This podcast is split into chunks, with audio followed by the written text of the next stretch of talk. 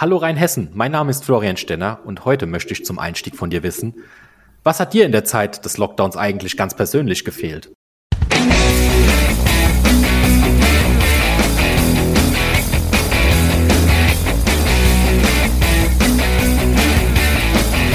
War die Antwort Gastronomie oder Vereinsleben? Oder vielleicht Kultur?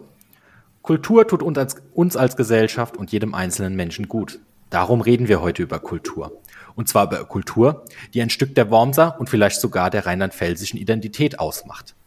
In der 28. Ausgabe von Daheim in Rheinhessen sprechen wir über die Nibelungenfestspiele. Das Schauspiel Luther vor dem Wormser Kaiserdom ist das Comeback nach der Corona-Zwangspause. Ich möchte euch Hörer heute überraschen. Darum habe ich keinen Schauspieler hier im Podcast, sondern einen Presse- und Hochzeitsfotografen, einen Unternehmensvorstand und Menschen, die den Blick auf das Thema Kultur und die Festspiele richten. Als ersten Gast begrüße ich den Pressefotografen Ben Pakalski. Grüß dich, Ben. Servus, Flo, Servus, Rheinhessen. Ja, Ben, bald wird der rote Teppich in Worms wieder ausgerollt, wenn der Vorhang fällt rund um den Wormser Kaiserdom. Die Festspiele sind am Start und du bist wahrscheinlich oder ziemlich sicher wieder mit am Start am roten Teppich und zwar in deiner Funktion als Pressefotograf für die VRM und die Wormser Zeitung. Kannst du uns zum Einstieg vielleicht mal verraten, wie oft du schon bei den Festspielen warst und wer die größten Stars auf dem roten Teppich hier in Worms waren, die du vor der Kamera hattest? Also in diesem Jahr, oh Gott, das kann ich gar nicht mehr genau zählen. Also wir müssen da anders anfangen. Ich bin seit 2011 für die Wormser Zeitung als äh, Pressefotograf im Einsatz. Ähm, mhm. also jetzt auch schon seit zehn Jahren. Ich feiere mein Zehnjähriges dieses Jahr. Wow, das äh, erfahre ich jetzt auch gerade mal so nebenbei. Mhm. Ähm, und auch so lange bin ich schon bei den Nibelungenfestspielen. Das heißt, wenn man mal dieses ausgefallene Jahr im letzten Jahr weglässt, dann äh, ja, sind das jetzt doch schon zehn Jahre. Ja, dann darf ich dir auch mal schon vorab, äh, auch wenn der Podcast vor der Premiere erscheinen ja. wird, zum Jubiläum gratulieren. Und was machst du denn, äh, wenn, wenn du nicht gerade am roten Teppich in Worms stehst? Stichwort Presse, Hochzeitsfotografie, aber auch sonst so. Wie verbringst du deinen Alltag als, als Fotograf? Ich leite die Fotoagentur Pakalski Press in, in Worms für die Wormser Zeitung. Da sind wir insgesamt sechs Fotografen, fünf Kollegen und Kolleginnen und ich. Und äh, ja, wir decken alles so ab, was in den sieben Tagen der Woche in Worms, im, im Umkreis Worms, Rheinhessen und Alzey so passiert. Das heißt, das ist die eine Geschichte, die ich als Pressefotograf ähm, bestreite in der Woche. Ansonsten bin ich, wie du schon gesagt hast, auch Wochenends, da die meisten Hochzeiten ja Wochenends stattfinden, wenn sie wieder stattfinden, als Hochzeitsfotograf im Einsatz. Da hat man eigentlich jeden Freitag, jeden Samstag in der, in Anführungsstrichen, Saison eine Hochzeit zu fotografieren, was auch wunderbar ist, weil einfach Hochzeiten eine schöne Arbeitsatmosphäre sind, glückliche Menschen, das macht da wirklich schön Spaß. Natürlich alles andere auch, aber die Hochzeitsmenschen, Hochzeitsgäste, Hochzeitspaare sind einfach immer sehr glücklich und schöne Arbeitsatmosphären. Ansonsten Events in ganz Deutschland, ähm, rote Teppiche, ähm, sei es Bambi-Verleihung, sei es Germany's Next Top Model, Formel 1, ähm, sonstige Preisverleihungen, Kinopremieren, da gibt's alles, alles Mögliche. Also gibt's eigentlich nichts, was es nichts gibt, äh, auch im Ausland. Also Filmfestspiele in Cannes, ähm, in New York hatte ich schon fotografiert, ähm, Formel 1 in Monaco. Also da gibt's wirklich ganz viele Geschichten. Und wenn ich dann mal wirklich keine Lust auf Menschen habe, dann sind's Baustellen. Soll auch vorkommen. Manchmal vorkommen. Ähm, ja, also dann sind's Baustellen, die ich auch fotografiere oder Krankenhäuser, Klinikfotografie. Also ich bin da sehr, sehr breit aufgestellt, weil ich schon immer gesagt habe, auch zu meiner Frau und zu meinen Eltern, ich muss mich breit aufstellen, wenn irgendwann mal was nicht läuft und die Situation sich irgendwie verschlechtert. Aus irgendeinem Grund, damit andere Dinge einen auffangen. Deswegen stelle ich immer schön breit auf, Ben, war immer so meine Meinung.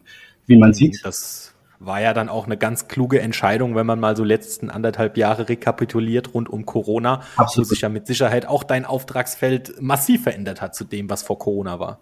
Absolut, also äh, das ist riesig eingebrochen. Ähm, natürlich will ich da jetzt nicht großartig jammern oder sowas. Es gibt viele Kollegen, denen es durchaus schlechter geht.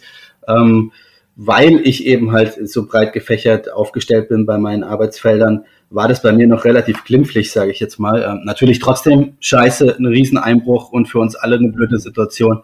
Aber ähm, ja, ich konnte mich da noch so ein bisschen abfangen. Also wie gesagt, es gibt Kollegen, denen geht's weitaus schlimmer. Und äh, da ja, will ich jetzt nicht zu sehr jammern, obwohl ich hoffe, dass es irgendwann wieder alles normal läuft. Oder in die Richtung geht. Ja, ich glaube, ich glaube, den Tag sehen wir alle herbei, wenn es dann wieder normal läuft. Aber ja. um jetzt nochmal ähm, auf das Thema Festspiele zu kommen, über die deine Welttournee der roten Teppiche in Cannes und New York und so weiter, möchte ich gerne auch nochmal ein bisschen mit dir sprechen. Aber jetzt äh, geht ja hier im heutigen äh, Podcast-Format um die Nibelungenfestspiele. Ja. Und deswegen jetzt eine kurze Gesprächspassage tatsächlich nochmal darüber. Du hast viel gesehen, du hast viele rote Teppiche gesehen. Wie ist denn dein Eindruck vom roten Teppich bei den Nibelungenfestspielen und generell dein Eindruck von den Festspielen? Wenn ich jetzt daran denke, man, man geht durch den Heilshof in den Park. Beschreib doch einfach mal, wie, wie du das aus deiner Brille des äh, oder ja aus deiner Brille des Fotografen siehst. Aus dem Objektiv des Fotografen mit einem aus dem Auge. Danach habe ich gesucht. mit einem Auge. Ähm, also du hast es schon ganz gut äh, gesagt. Also man geht von der Straße vom imposanten Eisentor des Heilshof in den Heilshof Garten oder Heilshof Park. Äh, das ist schon eine beeindruckende Location, muss man sagen. Also jeder Wormser oder auch aus dem Umkreis, der schon mal da war, weiß, das ist ein schönes Fleckchen in der Stadt. Also was Besseres gibt's eigentlich kaum. Äh, auch deutschlandweit oder weltweit, sagen wir es mal so, um es ein bisschen, bisschen äh, übertrieben darzustellen, aber man kann es schon so sagen. Also es ist wirklich für ein Event eine super schöne Location. Der Heilshof, der Heilshof Park und auch der rund um den Dom. Also das ist schon mal imposant. Ähm, ansonsten ist das wirklich super. Also der rote Teppich schön vor dem Heilshof. Ähm, breit, schön viel Platz, äh, die Gäste kommen die Straße hochgelaufen, die Zuschauer können dabei sein. Also das ist schon eine, eine positive Geschichte, was da in Worms stattfindet auch die Option, dass wir dann mit in den Park können, wo es ja, ähm, ich weiß nicht, ob es in diesem Jahr die Flaniertickets geben wird, da habe ich keine Ahnung, ob man sich da ein bisschen treiben lassen kann in den Park als Zuschauer oder einfach als, als ähm, Gast. Ähm, schauen wir mal. Auf jeden Fall kann man da die, die Premierengäste, die prominenten Gäste auch immer sich schön stellen, nennen wir das, also dass die Fotografen sich die, die Motive schön herrichten können und da hat es den, den Brunnen, verschiedene Bäume. Also das ist wirklich sehr, sehr schön zu fotografieren. Ähm, eine schöne Arbeitsatmosphäre, wie ich es vorhin schon bei Hochzeiten gesagt habe, ist es natürlich, zählt in Worms in dem Fall natürlich auch. Ja, und wenn wir jetzt noch mal kurz ähm, das Thema Promis fotografieren eingehen und da am, am roten Teppich bleiben, wie läuft denn das eigentlich so? Ähm, ist da, gibt's da so gewisse Muster bei den Promis? Gibt's da welche, die da ausbrechen? Sprich, sind da manche, die rennen drüber und man hat einfach echt total Probleme, ein Foto zu mhm. bekommen? Oder sind die alle total gierig drauf und stehen da zwei Minuten und man muss als Fotograf quasi schon so ein bisschen weiter winken, damit der nächste kommt? Beides ist der Fall. Also man weiß als Fotograf äh, schon, welche Promis wie drauf sind und agieren. Also es gibt da die, die klassischen Promis, die, die einfach kamerageil sind, äh, die, das ist ihr Job, auf roten Teppichen zu posieren. Äh, die posen natürlich auch eine Weile, da weißt du ganz genau, okay, du kannst eigentlich alles in Anführungsstrichen verlangen und sagen und jetzt nochmal von links, jetzt nochmal einen Schulterblick und jetzt nochmal in die Luft springen, übertrieben gesagt. Also da kannst du viel fordern, weil die auch viel geben. Ähm, mhm. Gleichzeitig gibt es natürlich auch Promis, äh, die vielleicht ein bisschen schüchterner sind, die man auch kennt und weiß, da muss man vielleicht vorsichtig rangehen und ein bisschen was rauszukitzeln, dass man sein schönes Bild bekommt. Mhm. Oder wenn man einen Promi zum ersten Mal hat oder der einfach einen schlechten Tag hat, ja, dann wird dann manchmal wird man auch überrascht, dann rennt jemand durch und man denkt, oh Mist, den habe ich jetzt verpasst. Was eigentlich nicht Sinn der Sache ist, weil prominente Gäste und Premierengäste von einer Veranstaltung meistens zumindest gebucht werden und dazu da sind, das mhm. Event auch in die Presse zu bringen. Wenn dann einfach jemand durchläuft oder schlechte Laune hat oder sagt, nee, danke, tschüss, dann ist es ähm, sowohl für uns, für die Pressefotografen, die liefern müssen, als auch für das Event, das in der Presse erscheinen will, natürlich eher kontraproduktiv. Ähm, wobei man ehrlicherweise auch sagen muss, manchmal sind prominente Gäste auch einfach da, weil sie drauf Bock haben, dann sind sie natürlich nicht bezahlt, dann fließt da kein Geld. Aber ja, es ist ein Geben und Nehmen am Teppich. Also wir brauchen unsere Bilder. Ähm, wir wollen, dass es in der Presse erscheint. Gleichzeitig äh, gibt es die prominenten Gäste, die dafür sorgen sollen, dass das Event in der Presse erscheint. Und eigentlich klappt es auch meistens. Mhm. Und ähm, geht dann für dich jetzt außerhalb vom roten Teppich und dem Park dann auch äh, wirklich zu dem zum Schauspiel zur Aufführung selbst oder ist da Fotografieren überhaupt erlaubt? Also beim Premierenabend an sich ist Fotografieren nur erlaubt bis zu dem Moment oder kurz davor, bevor die Show, das Theaterstück wirklich anfängt. Also wir sind mit den prominenten Gästen, so war es in den letzten Jahren, ich weiß auch jetzt noch nicht, wie die Situation sein werden wegen Corona, aber eigentlich durften wir bis zu den Plätzen in den ersten Reihen auf der Tribüne mitgehen und dann hieß es irgendwann, okay, jetzt fängt es gleich an, bitte verlasst jetzt den Raum, liebe Pressefotografen. Und dann war es das eigentlich auch erstmal. Natürlich durften wir in der Pause nochmal fotografieren und am Ende, aber nicht bei der Aufführung selbst. Dafür gibt's dann die Presseaufführung. Also das ist die Generalprobe, wo wir mhm. und ausgewählte Pressevertreter einfach dabei sein dürfen und da können wir die ganze Aufführung an sich durchfotografieren. Das findet meistens ein paar Tage vor der Premiere statt. Also ich weiß nicht wann in diesem Jahr und wie. Ähm, ist alles noch sehr, sehr knapp und kurzfristig. Es ist ja bald schon soweit, aber ich hoffe natürlich, dass da alles äh, fast so wie immer läuft. Mhm. Das heißt also, am Premierenabend äh, der Festspiele ist für dich sozusagen der Hauptjob äh, alles, was davor passiert, klar, auch zwischendrin in den Pausen mal und danach. Ja. Aber kann man grundsätzlich sagen, du hast dann, wenn der rote Teppich ab, äh, weggerollt wird, Feierabend oder musst du dann direkt an Laptop switchen und die Bilder in die Redaktion ja. bringen? Oder wie, wie läuft dann dein weiterer Arbeitstag an so einem Premierenabend der Festspiele? Genau, also Feierabend ist wirklich erst äh, spät in der Nacht. Also der rote Teppich wird weggerollt, sobald eigentlich die meisten Gäste drin sind, damit auch die Straße vom Halshof wieder befahrbar sein wird, denke ich mal. Ähm, und dann geht's für mich wirklich, während die Show läuft, an den Laptop, Bilder aufspielen, Bilder aussuchen, Bilder beschriften. Das heißt, wir schreiben in die Bilder, in die Dateien rein mit bestimmten Programmen, wer drauf zu sehen ist, äh, wie der Partner heißt, äh, wo es war, wann es war. Und das bei vielen, vielen Bildern und dann wird es sofort rausgeschickt an die Redaktionen und damit auch gleich am nächsten Tag was in der Zeitung oder in den Zeitungen Deutschlands darüber zu sehen ist, weil es natürlich alles sehr abends stattfindet und die Zeitung eigentlich auch abends schon längst im Druck ist, ähm, hat man es dann natürlich eilig. Also das heißt, da muss alles perfekt ineinander greifen, damit das späte Ereignis auch noch wirklich am nächsten Tag in der Zeitung ist. Äh, da ist erstmal kein Feierabend früh angesagt. Vielleicht ein Bierchen, aber am Ende des Abends. Oder das heißt, das, das heißt, im Umkehrschluss, ähm, klar, du, du, du musst sehr lange arbeiten, aber du, du kannst auch wirklich so gar nicht so diese Stimmung, die da an so einem Abend, äh, jetzt nicht nur unbedingt am Premierenabend, sondern generell das entspannte Schlendern durch den Heilshof, das Genießen des mhm. Stücks, das bricht für dich einfach weg. Das ist für dich äh, wirklich rein Arbeit, ne? Das ist rein Arbeit. Also das, das Gute an meinem Job ist ja, dass ich da arbeiten darf oder in vielen Fällen arbeiten darf, wo andere Urlaub machen oder andere mhm. einfach einen schönen Tag oder Abend genießen. Das ist natürlich auch schön, das weiß man auch zu schätzen als, als Fotograf, dass man an solche Orte darf oder kann, um zu arbeiten. Ähm, aber natürlich ist es rein Arbeit. Ich habe in den letzten Jahren natürlich dann auch mal mit meiner Frau zusammen mir das Stück angeschaut und da bin ich dann auch mhm. wirklich mal durch den Park geschlendert. Das war dann natürlich ein freier Abend ohne Kamera. Also sowas kommt auch vor, aber eher selten. Hm. Du, du triffst da gerade schon eine Frage, die ich so ein bisschen im persönlichen Teil auch aufgreifen wollte, nämlich dieses, man ist überall präsent und dabei, aber dadurch, dass es halt Arbeit ist, ähm, geht dort doch viel verloren. So, wenn du mal tief in dich hörst, ähm, was überwiegt in dir eigentlich, eigentlich grundsätzlich so die Möglichkeit, bei den ganzen Ereignissen, Events dabei zu sein, oder ist dann doch äh, auch schon so eine Prise Ärger, Trauer mit dabei, dass man das jetzt gerade nicht privat genießen kann? Ähm, ja, habe ich mir ehrlich gesagt doch gar nicht so wirklich die Gedanken gemacht. Also äh, da dann denk besser nicht weiter drüber nach, bevor dann auf einmal doch der Ärger und die Trauer überwiegen. Genau. Nee, also Trauer glaube ich nicht. Also es ist immer noch, wie gesagt, ich weiß es sehr zu schätzen, dass man an solchen Orten sein darf, zu arbeiten, ähm, wo andere nicht hinkommen oder gegen Geld hinkommen oder nur selten hinkommen. Ähm, das darf man, glaube ich, auch nie verlieren als als äh, Fotograf so diese Wertschätzung an solche Orte zu kommen und dankbar zu sein. Aber es ist nicht so, dass ich dann weine und denke, oh mein Gott, ich habe das jetzt nur mit einem Auge durchs Objektiv gesehen, warum kann ich das nicht richtig sehen? Ähm, nee, also das, das habe ich so nicht. Im Gegenteil, ich freue mich, dass ich an solchen Events dabei sein darf, an denen ich an so einem Abend ansonsten vielleicht ja nicht dabei wäre. Und wenn du dann da auf dem roten Teppich bist oder äh, im, im Park äh, am Start bist mit deiner Kamera, da würde mich übrigens auch mal interessieren, was, was kostet denn eigentlich so eine Profikamera? Aber noch gleich eine zweite Frage, die ich dir da, da, da mitgeben möchte.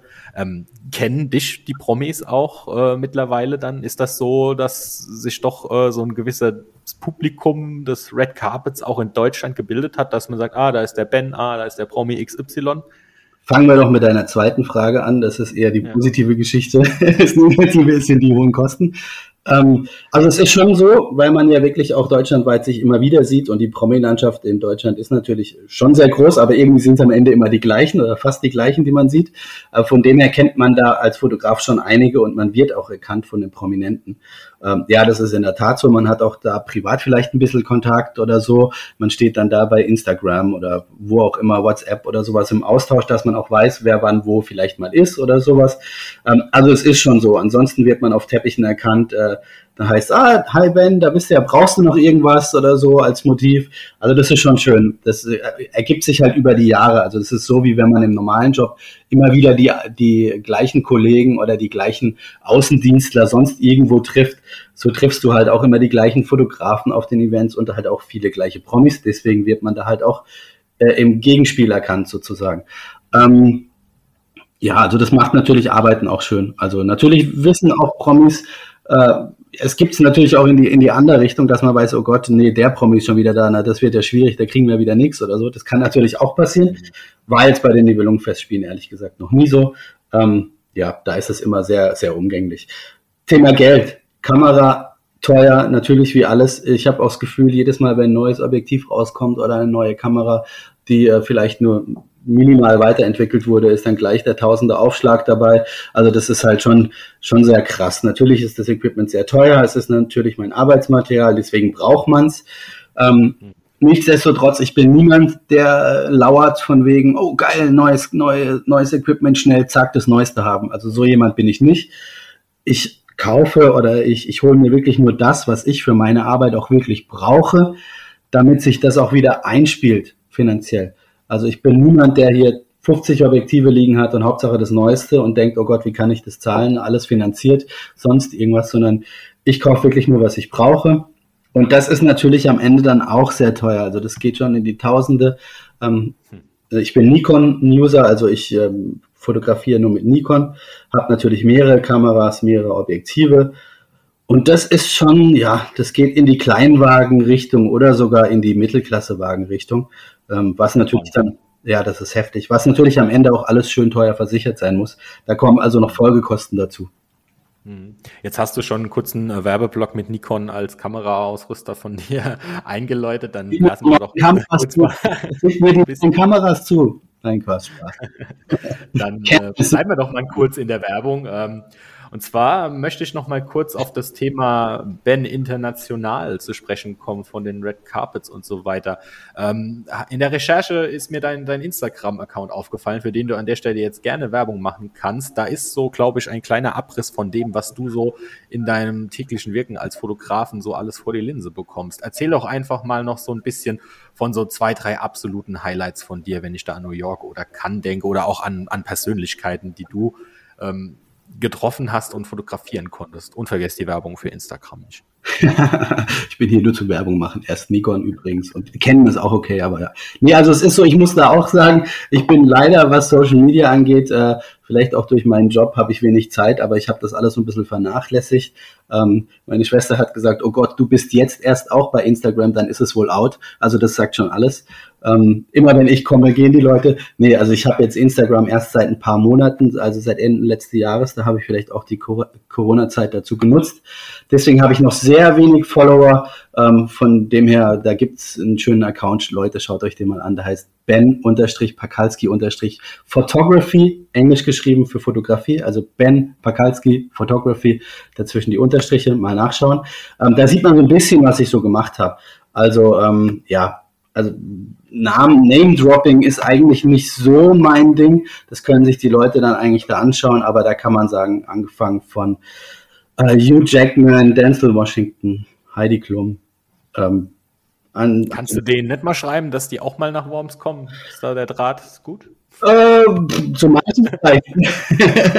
Aber schwierig. Also ich habe natürlich manchen schon berichtet, dass Worms immer super ist und äh, mit manchen Promis, denen man in Kontakt steht, hat man natürlich auch schon dafür gesorgt, dass die vielleicht mal nach Worms gekommen sind. Also ich bin äh, auch privat ähm, bekannt oder befreundet mit äh, Jenny Frankhauser und äh, da habe ich auch mal dafür gesorgt, dass sie, also weil sie es auch persönlich sehr interessiert hat, dass wir uns darum gekümmert haben, ähm, um die, die High Chaparral Ranch von, ähm, von der Kerry Lerch, also vom, die, der Gnadenhof sozusagen. Da haben wir auch mal was gemacht und gesammelt und ähm, Spenden gesammelt und das habe ich pressetechnisch begleitet. Die Jenny hat den Gnadenhof unterstützt und so hatte jeder was davon. Also es gibt schon so Promis, mit denen ich dann auch schon mal nach Worms gegangen bin, um irgendwas zu machen. Ja, die, die Top-Promis aus Hollywood, dazu hat es mir noch ein bisschen gefehlt, aber ja. Also schaut einfach mal auf meinem Instagram-Kanal, da sieht man auch Lady Gaga und äh, Rihanna und Helene Fischer, Sylvester Stallone, William und Kate aus England und natürlich Terence Hill, der ja in Worms war, darf man nicht vergessen. Stimmt, auch die berühmt-berüchtigte Terence Hill Brücke. Wie heißt die Brücke denn eigentlich? Ich kenne die nur noch als Terence Hill Brücke, ehrlich gesagt. Karl Kübel Brücke, die zum Backfisch yeah. geht, ist die Terence Hill Brücke. Das war auch ein Highlight übrigens und das hat in Worms stattgefunden. Das war mega, muss ich sagen. Ja, das war eine ziemlich coole Aktion äh, und ich glaube, die war so wirkungsstark, dass äh, in dem Kopf fast jedes Wormsers die Karl-Kübel-Brücke nur noch als die Terence-Hill-Brücke abgespeichert wird. Äh, echt abgefahren. Ben, äh, wir sind am Ende unseres Gesprächsparts angekommen. Äh, du hast den Aufschlag gemacht. Es geht ja jetzt gleich weiter mit dem Vorstand der EBR AG, Stefan Wilhelm. Ich bedanke mich deshalb an dieser Stelle ganz, ganz herzlich für deine Zeit. Weise nochmal darauf hin, dass der Instagram-Channel von Ben in den Show Notes verlinkt werden wird und wünsche dir ganz viel Spaß bei der diesjährigen Premiere der Festspiele und würde mich freuen, wenn wir in Zukunft nochmal die Gelegenheit hätten, nochmal deine, deine Umtriebigkeit als Presse, Hochzeitssport, TV-Fotograf äh, nochmal an anderer Stelle zu vertiefen. Danke dir, Ben. Sehr, sehr gerne. Ich danke dir und äh, viel Spaß beim Nachschauen der Bilder, was wir dann so alles erlebt haben bei der Premiere der Nibelungenfestspiele. Danke dir. Weiter geht's im Podcast mit Stefan Wilhelm, Vorstand der EWR AG. Herzlich willkommen im Podcast, Herr Wilhelm. Hallo, Herr Steiner, grüße Sie. Ja, schön, dass Sie die Zeit gefunden haben, hier im Podcast daheim in Rheinhessen mit uns über die Nibelungenfestspiele zu sprechen. Und meine erste Frage ist auch gleich mal auf ganz persönlicher Ebene. Wie groß ist die Vorfreude auf die diesjährige Auflage der Festspiele nach der Corona-Zwangspause? Und wie oft waren Sie eigentlich persönlich, aber auch als EWR-Vorstand schon bei den Festspielen in Worms? Ja, zunächst äh, muss man ja schon sagen, dass die Vorfreude dieses Mal ganz besonders groß ist, weil in der Zeit der Quarantäne ähm, man dann äh, seinen Esszimmertisch dann auswendig gelernt hat und jetzt ist auch mal wieder gut ist, wenn man rauskommt. Und ähm, die Nibelungenfestspiele sind ein Highlight. Ich war von Anfang an dabei. Ich habe keine, keine Vorführung verpasst. Nicht nur, weil es das Kulturhighlight in Worms ist, sondern weil auch die Aufführungen einfach und, die, ähm, und der Park als solches einfach ein Höhepunkt ist, den man einfach gerne erlebt. Also ich freue mich riesig drauf. Ja, darüber habe ich auch schon mit meinem Kollegen Ben Pakalski, dem Pressefotografen, der auf den ähm, roten Teppichen deutschlandweit und auch bei den Festspielen zu Gast ist, gesprochen. Der hat auch das Ambiente schon sehr, sehr hervorgehoben. Bevor wir jetzt ein bisschen näher auf die Nibelungen-Festspiele und auch das Engagement der EWR AG für die Festspiele eingehen, würde mich natürlich interessieren, weil Nibelungen-Festspiele, Sie haben es schon gesagt, wichtige, wichtiges Kulturelement von Worms. Sie persönlich, wenn Sie nicht gerade bei den Festspielen unterwegs sind, was ist denn sonst so an Kulturveranstaltungen für Sie von Interesse?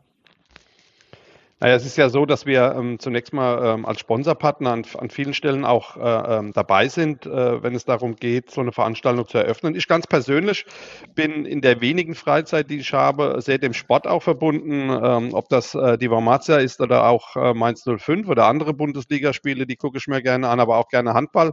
Aber ich gucke mir natürlich äh, auch dann in der wenigen Freizeit auch gerne Kulturveranstaltungen anderer Art an. Ähm, das sind Musikveranstaltungen. Klar, da gehört dann Jazz und Joy oder der Cabo dazu aus Alzey, aber auch eine, auch einfach kleine Veranstaltungen, wo gar nicht so viele Besucher sind, aber wo man einfach äh, die Zeit gut genießen kann. Also ähm, es ist ein, ein, ein Mix von allem äh, für die kurze Zeit, die man zur Verfügung hat.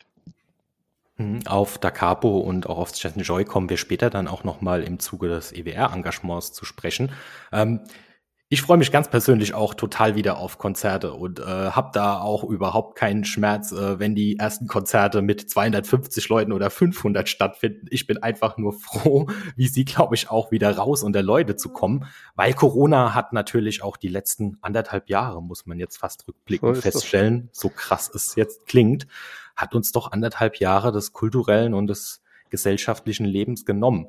Auch für Worms ähm, stand ja dieses Jahr eigentlich wieder sehr, sehr viel im Veranstaltungskalender. Vieles wurde bisher verschoben, das ein oder andere leider aber auch schon abgesagt. Worms feiert dieses Jahre 500 Jahre Luther.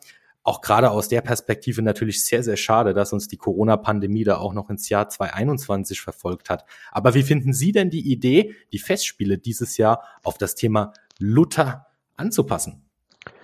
Ich finde das eine grandiose Idee, weil ähm, die Nibelungenfestspiele, klar, haben die Marke Nibelungen, aber sie finden halt auch in der Nibelungenstadt Worms statt.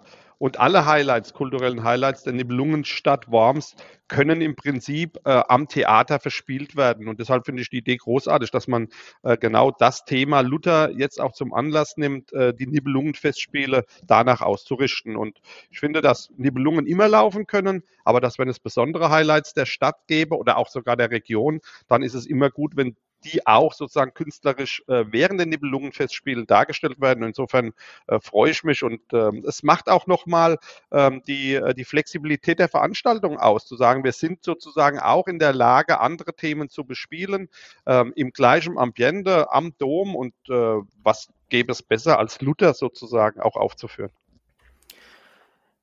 Ja, Sie haben mir da jetzt auch schon äh, so, eine, so eine kleine Steilvorlage gegeben, indem Sie gesagt haben, es wurde flexibel auf das Veranstaltungsprogramm dieses Jahr reagiert.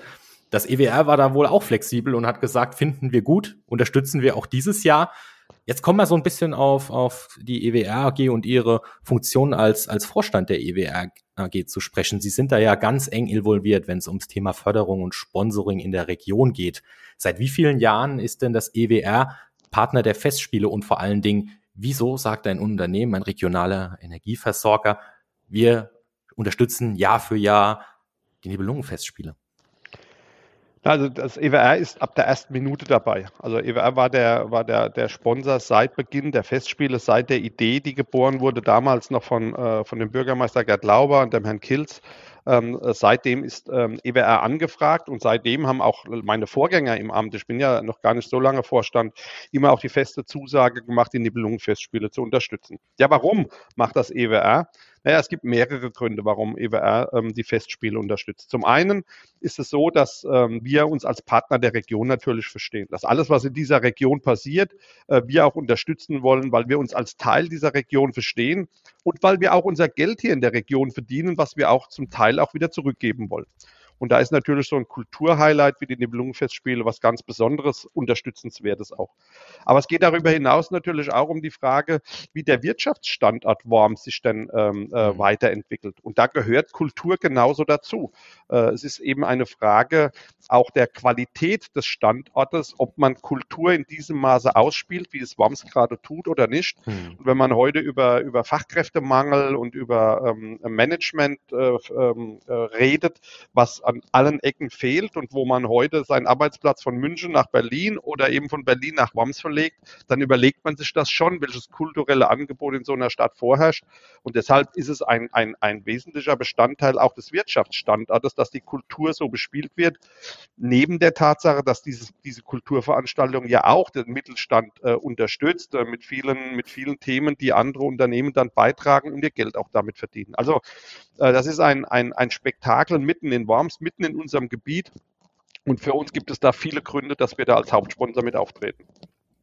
Hm, bevor wir ähm, das Thema Wirtschaftsstandort Worms in Verknüpfung zur Kultur dann auch nochmal ansprechen, ist ja auch ein Mitgrund, warum wir uns hier und heute über die Festspiele aus dieser etwas anderen Perspektive unterhalten, würde ich gerne nochmal ein bisschen beim EWR bleiben und mal konkret fragen, für unsere Zuhörer, ähm, die jetzt mit Sicherheit zu 99,9 Prozent keine Vorstände in mittelständigen Unternehmen sind, aber das vielleicht interessiert. Wer entscheidet denn in so einem Unternehmen über ein Sponsoring? Ent entweder dieser Größe, jetzt ja wirklich für die Festspiele, aber auch über kleinere Sponsorings. Und was passiert dann eigentlich im Rahmen eines solchen Sponsorings? Es wird ja mit Sicherheit auch sage ich mal, vom, vom Arbeitsaufwand der EWR mehr sein, als dass einer aus der Buchhaltung dann einen Geldbetrag von A nach B überweist. Ja, so ist das natürlich. Ja, in einem Unternehmen mit jetzt mittlerweile 600 Köpfen ist natürlich so, dass es eine Fachabteilung gibt, die sich mit dem Thema Spendensponsoring auseinandersetzt. Das ist bei uns angesiedelt im Unternehmensmarketing. Da ist der Leiter, der Herr Nagel, unser äh, Pressesprecher auch. Und der hat ein Team um sich rum, die äh, das eine Mal sich um Marketing kümmern, um Kommunikation, aber eben auch ein Team äh, um die Frau Gander und die Frau Borg, die sich um das Thema Sponsoring kümmern Ja, es ist so, dass, dass es ähm, kleinere Sponsorings gibt äh, und auch Spenden gibt. Wir haben in der Summe wahrscheinlich über 400, 500 Sponsorings in der Region und es gibt da eine Größenordnung von Geldbeträgen, die dann im Vorstand äh, mit mir diskutiert werden äh, und wo wir natürlich aufgrund der Größenordnung ähm, äh, des Geldes dann äh, unternehmerisch auch äh, anders nochmal drauf gucken und entscheiden. Ähm, das läuft dann so ab, dass wir eine Anfrage kriegen und dass wir dann erstmal selbst überlegen, was hat das mit EWR zu tun und wie können wir uns da auch einbringen als Unternehmen. Und dann werden in so einem Sponsoring-Vertrag dann eben auch festgelegt, was ist der Geldbetrag auf der einen Seite, den wir einer mhm. Veranstaltung zukommen lassen, aber was sind umgekehrt auch Gegenleistungen des Veranstalters, nämlich die Frage, äh, wie tritt sozusagen EWR dort werblich auf oder was können wir mhm. auch Gutes für unsere Kunden tun, äh, wie oft sind wir da auch genannt in Presse- und Öffentlichkeitsarbeit. Also das alles äh, sind Gegenleistungen, die dann drinstehen wir entscheiden ganz oft hier im Unternehmen nicht aufgrund der, der, der ähm, Höhe der Gegenleistungen, sondern ähm, eher, ähm, ich sag mal, ein, ein Gesellschafts-, äh, eine gesellschaftspolitische Grundlage, die wir da haben, ähm, wo es heißt, ja, äh, tun wir der Kultur was Gutes, tun wir dem Sport was Gutes und, ähm, und das ist eigentlich so die Grundlage. Und dann äh, entscheiden wir, dann geht der, gibt es einen Vertrag, den, der wird dann unterzeichnet und dann äh, gibt es immer eine Partnerschaft zwischen uns und dem mhm. Verein oder dem äh, Veranstalter, äh, wo wir uns sozusagen auf dem Weg zu einer Veranstaltung hin immer wieder absprechen ähm, und sagen, so was mhm. können wir da machen, was können wir da beitragen. Äh, und dann ist, bleibt das auch oft eine Partnerschaft, die dann über Jahre besteht, weil es ja ganz selten auch nur, sagen ja. wir mal, temporäre Veranstaltungen gibt, sondern meistens sind die ja äh, jedes Jahr und äh, dann sagen wir auch, wir, wir werden da ähm, euch auch über einen längeren Zeitraum unterstützen. Ja, gerade diese, diese Langfristigkeit und über mehrere Jahre hinweg auch dann als Sponsor aufzutreten, ist natürlich, ich bin selbst im Vereinsleben unterwegs und weiß, wie hart es teilweise ist, ähm, auf Sponsorensuche zu gehen. Natürlich auch ein ungemein großer Vorteil für die Mittel- und Langfristigkeit von Kulturveranstaltungen, von Sportvereinen, wenn die einfach wissen, dass da eine gewisse Planungssicherheit da ist. Von daher kann ich da persönlich sagen, dieses Engagement ist äh, wirklich nicht selbstverständlich. Und äh, ich glaube, der, jeder, der schon mal mit der EWR AG in diesem Bereich zu tun hatte, weiß auch, um, mit wie viel Leidenschaft da gearbeitet wird. Ähm, jetzt würde ich aber dann auch gerne nochmal so auf das Thema Gegenleistung weniger, aber letzten Endes die Leistungen, die in so einer Partnerschaft bestehen, zu sprechen kommen vor dem Hintergrund des Wirtschaftsstandorts. Sie haben es schon angesprochen. Es ist natürlich für, für potenzielle Fachkräfte, die vielleicht gerade irgendwo Hamburg, Berlin, München sitzen, ähm, mit Sicherheit auch ein Standortkriterium zu sagen, was wird mir denn und meiner Familie hier geboten. Ähm, kann man dann das Sponsoring, das dann natürlich bei solchen Kulturveranstaltungen die Marke EWR transportiert, auch irgendwo als, als Employee Branding sehen, als, äh, als, als Markenbekanntheitsmaßnahme für die eventuellen Mitarbeiter von, von morgen? Ja, absolut. Ähm, absolut ist das so. Und äh, man muss ja auch sagen, es, ist ja, es sind ja nicht nur die großen Kulturveranstaltungen oder die großen Sportveranstaltungen, sondern es sind ja auch äh, die vielen kleinen Veranstaltungen, die wir unterstützen, äh, bei dem eben auch viel Ehrenamt geboten wird und wo mhm. Ehrenamtliche sich dafür einsetzen, dass so eine Veranstaltung in der Summe stattfindet.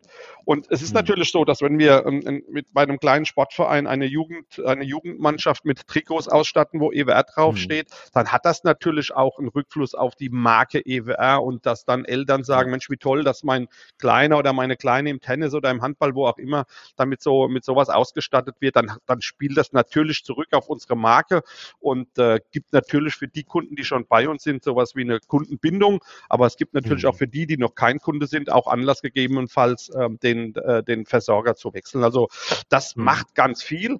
Ähm, wir wollen aber trotzdem immer auch ein bisschen unterscheiden und sagen, wir, für uns ist Sponsoring eben auch ein gesellschaftspolitischer Teil, äh, nämlich ein Teil des Geldes, das wir verdienen, auch zurückzugeben. Und die Leistungen sollen natürlich stimmen, ähm, aber es ist keine für uns kein, äh, wie soll ich sagen, kein, kein so großer Marketingaspekt, dass wir sagen, wir, wir sponsern nur dort, wo der Marketing-Effekt am größten ist, sondern wir sponsern dort, wo es gesellschaftspolitisch am sinnvollsten ist. Und das sind halt oft mhm. auch Vereine, die wirklich im Ehrenamt dafür sorgen, dass aber auch die Kulturlandschaft, äh, und zwar in jedem kleinen Ort auch stattfindet. Äh, mhm. Denn alleine von den Nibelungen-Festspielen könnte der Wirtschaftsstandard Rheinhessen auch nicht existieren. Und deshalb versuchen wir auch im kompletten Versorgungsgebiet, also auch im Ried und auch in dem Teil der Pfalz, den wir versorgen, auch kleinere äh, Veranstaltungen zu unterstützen, damit ähm, damit dort eben das Kulturleben auch weitergeht und damit natürlich auch ein Stück äh, ähm, Anerkennung derer zugutekommt, die da wirklich auch ehrenamtlich äh, da mit Urlaub und so weiter rangehen und oft auch eigenes Geld reinstecken. Äh, das wollen mhm. wir natürlich auch unterstützen. Ich selbst bin auch ein Vereinsmeier gewesen, bevor ich mhm. beim Vorstand war. Ich weiß, ähm, wie viel Bratwürste man äh, verkaufen muss, äh, bevor man mal irgendwie 100 Euro verdient hat und die wieder investieren ja. kann. Äh, insofern ähm, äh, das ist unser Blick, äh, äh, den wir auf die Dinge da haben. Reden wir noch mal kurz über die Veranstaltungen, die, die Vereine, die, die Organisation, die die EWR unterstützt. Sie haben es schon gesagt, es sind 400, 500 Sponsorings wohl momentan, die laufen. Das heißt, wir werden es von der Zeit her nicht schaffen, jeden Tennis- und Fußballverein abzuklopfen. Aber wenn man auch gerade mal so ins Versorgungsgebiet reinblickt und irgendwie vielleicht mal überall ein paar Leuchttürme setzt, für WOMS hatten wir es jetzt schon mit den Festspielen gemacht. Ich werfe da mal noch Jazz Joy ein. Was gibt's denn ansonsten in Ihrem Versorgergebiet an großen Veranstaltungen, wo das EWR ähm, als Sponsor aktiv ist und wo mit Sicherheit jeder in Rheinhessen, der hier daheim in Rheinhessen ist, auch schon mal mit der Marke IWR in Kontakt gekommen ist. Ja, ohne dass, ähm, ohne dass jetzt sozusagen da eine Priorität reinkommt, weil ich ja vorhin schon mal gesagt habe, äh, auch die Kleinen sind uns sehr wichtig. Wenn Sie auf die Großen, äh, wenn Sie auf die Großen gucken, dann ist es äh, bei uns natürlich zum Beispiel der Niersteiner Kultursommer, eine super äh, Veranstaltungsreihe, die zum Teil im, im, im Park in Nierstein stattfindet, wo man auch einfach, wenn man schon mal dort war, irgendwie auch das Ambiente toll findet. Ähm, da kommen viele, viele hunderte Besucher, vermutlich einige tausend über, über die Woche, wo es stattfindet. Ähm, das ist für uns ein Highlight, genauso wie Dakabo in Alzey sozusagen ein, ein, das Jazzfestival von Worms ist das Dakabo in Alzey, eine tolle Veranstaltung mit vielen Superkünstlern, äh, die da, die da auftreten.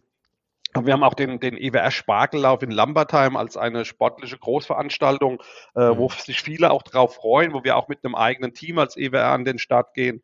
Ähm, wir haben aber auch das Thema Rheinradeln, das sind wir mit Hauptsponsor. Ähm, äh, das haben, machen wir jetzt gerade noch äh, Rheinwandern dazu und das, äh, das Schlemmen auf dem Rad. Äh, da gibt es ja gerade eine neue Veranstaltungsform, die quer durch unser Versorgungsgebiet geht.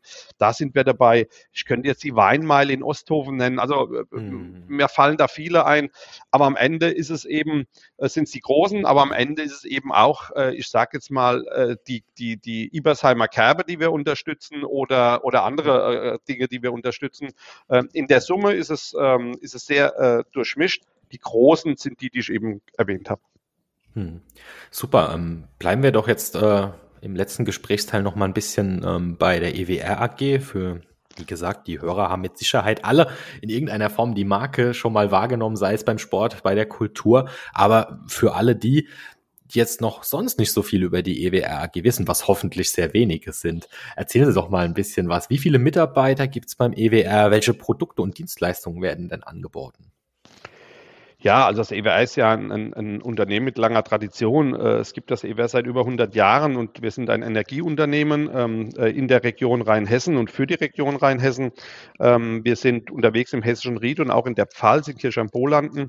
Ja, wir haben rund 600 Mitarbeiter äh, am Start, äh, aufgeteilt in unterschiedliche GmbHs. Wir sind hier mit der, mit der AG, mit dem Sitz der AG in Worms, wir mit, sind mit dem Sitz der Netzgesellschaft, die eine GmbH von uns, die also sozusagen die Stromleitungen mhm. baut und auch wartet ja. und in Betrieb nimmt, sind wir in Alsei. Wir haben aber auch eine GmbH für erneuerbare Energien, die also Windräder und Photovoltaikanlagen baut. Wir sind aber auch unterwegs ähm, mit einer Erschließungsgesellschaft Rheinhessen. Da sind wir zusammen mit der Sparkasse und mit der Volksbank ähm, mhm. und äh, mit den Stadtwerken aus Mainz und mit der Sparkasse aus Mainz und der Timbra Group. Da geht es darum, dass wir in den Kommunen hier in Rheinhessen äh, Flächen, die noch nicht erschlossen sind, äh, helfen wollen, die zu erschließen, weil da gibt mhm. es einen mhm. Engpass bei den Kommunen. Da sind wir dabei. Wir haben ähm, aber auch äh, beim Thema äh, Korrosionsschutz mit der Firma Rowe zum Beispiel eine Kooperation. Da haben wir eine Gesellschaft gegründet. Wir haben Breitband im, im Angebot und Wasser, äh, Gas und Strom sozusagen.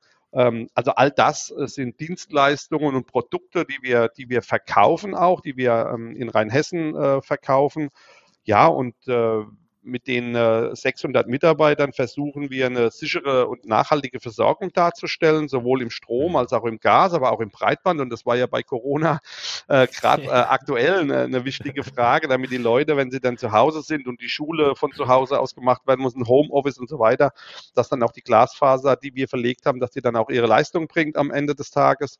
Ja. Wir, versorgen, wir versorgen rund 250.000 Kunden äh, ähm, und äh, können da sagen, dass wir da auch sehr, sehr äh, sehr, sehr viele zufriedene Kunden haben. Natürlich gibt es immer auch Themen, auch jetzt bei Corona, weil klar, wir haben unsere Leute auch ins Homeoffice schicken müssen, damit wir mhm. auch die Sicherheit der Infrastruktur gewährleisten können. Denn man kann sich vorstellen, wenn sich unsere Leute hier reihenweise angesteckt hätten, dass wir dann auch Probleme gehabt hätten bei der Sicherstellung dieser Infrastruktur.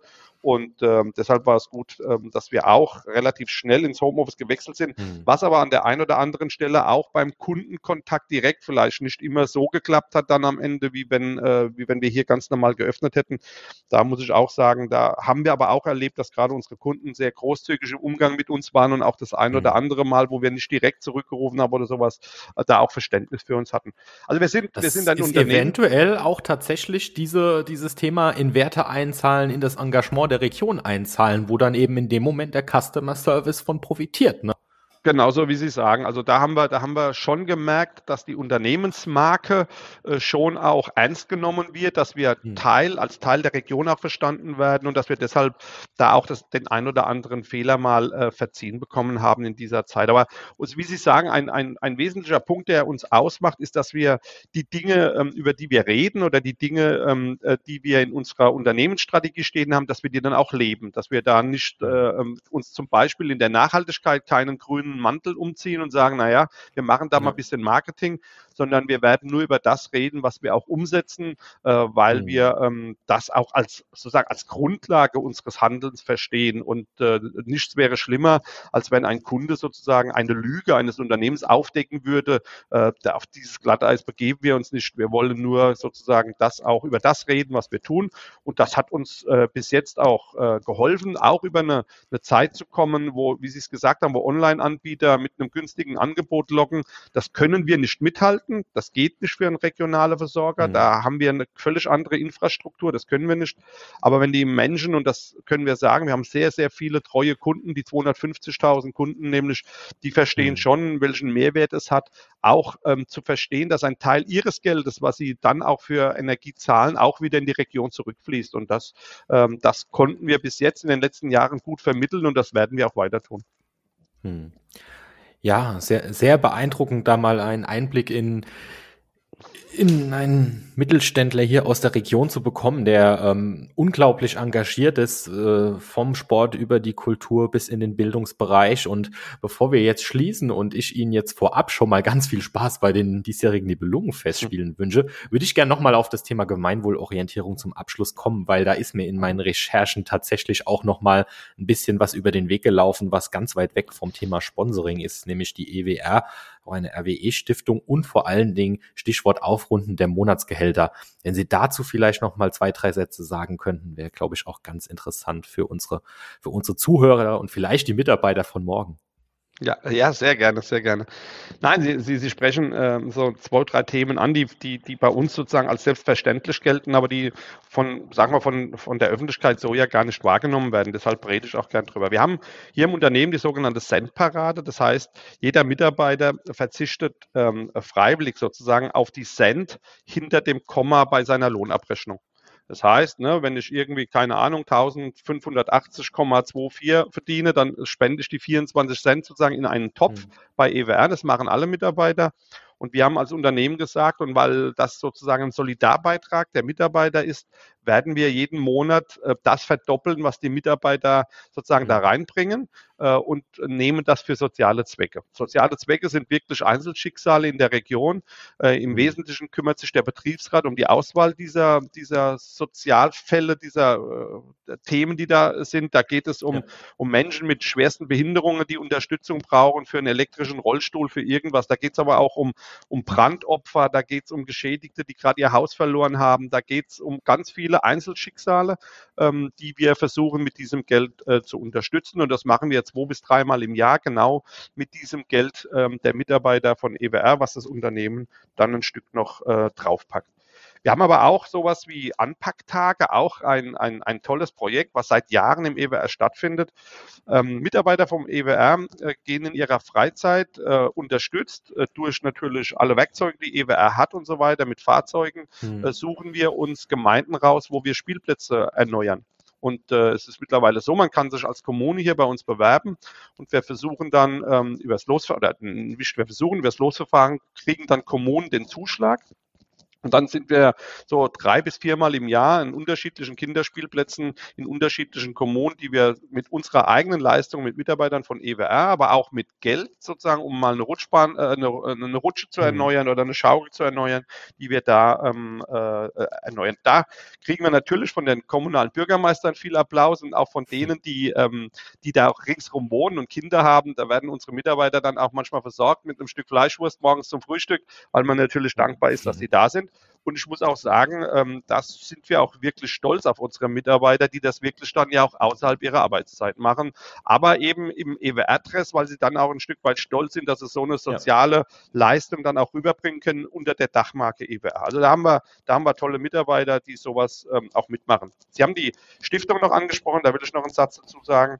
Als ähm, vor einigen Jahren äh, die Stadtwerke und EWR ähm, das war ja im Jahr 2000 ungefähr, mal fusioniert hatten, wurde diese RWE-Stiftung gegründet. Die nennt sich mhm. EWR-Stiftung für Worms. Und da ist es so, dass das Stiftungskapital verzinst wird und die Zinsen eben jährlich mhm. ausgeschüttet werden, auch für soziale äh, Zwecke oder Vereinszwecke oder Kulturzwecke.